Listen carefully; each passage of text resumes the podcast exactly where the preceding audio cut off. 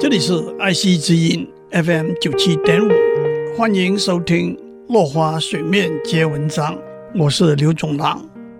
今天我们继续讲希腊的阿基里斯和特洛伊的赫陀的生死之战。起初，阿基里斯因为跟希腊的总司令之间有一段私人的恩怨，不肯上阵打仗，赫陀却越战越勇。加上天帝宙斯帮他一手，希腊人看样子要被特洛伊人打败了。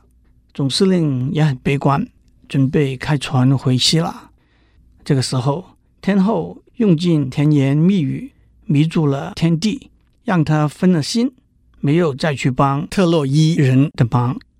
可是，当希腊人正转败为胜的时候，天帝从睡觉中醒过来，把天后赶回天上。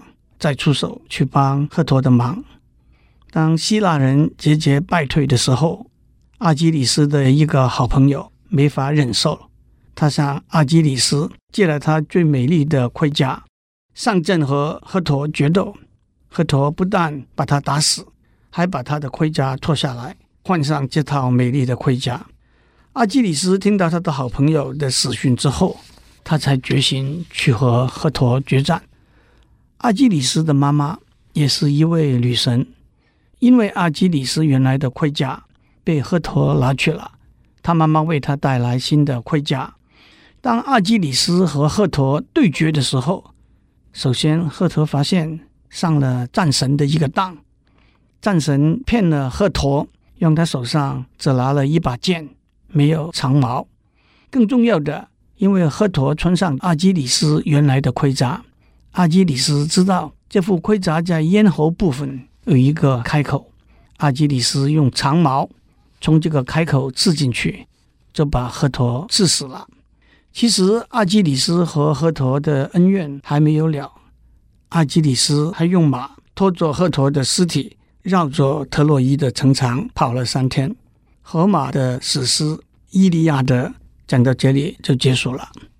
可是，正当希腊人啧啧胜利的时候，阿基里斯却被巴黎市一箭射死了。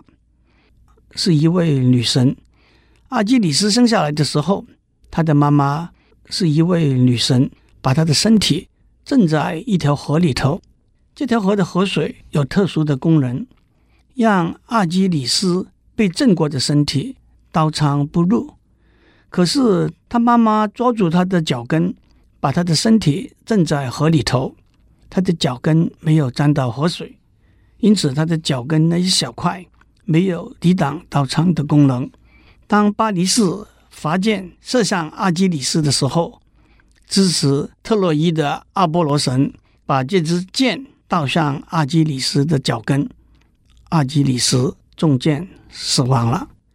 所以今天在英文里头，我们用阿基里斯的脚跟。Achilles heel 来形容一个能干的人，一个重要的计划，一个庞大的企业里头，一个可以致命的弱点，这也就是最弱的一环，the weakest link 的意思。至于巴黎市的下场呢？阿基里斯给打死之后，希腊人觉得胜利遥遥不可及，却又找到一位神箭手上阵打仗。他射出的第一箭射中了巴黎市，巴黎市受了伤，他要他的手下把他送到他当年牧羊的山上，找当年跟他生活在一起那位少女治疗他的箭伤。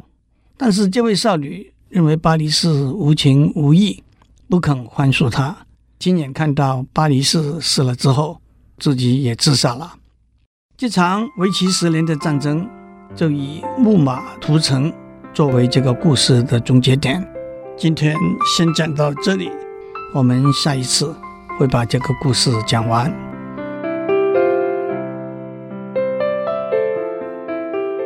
以上内容由台达电子文教基金会赞助播出。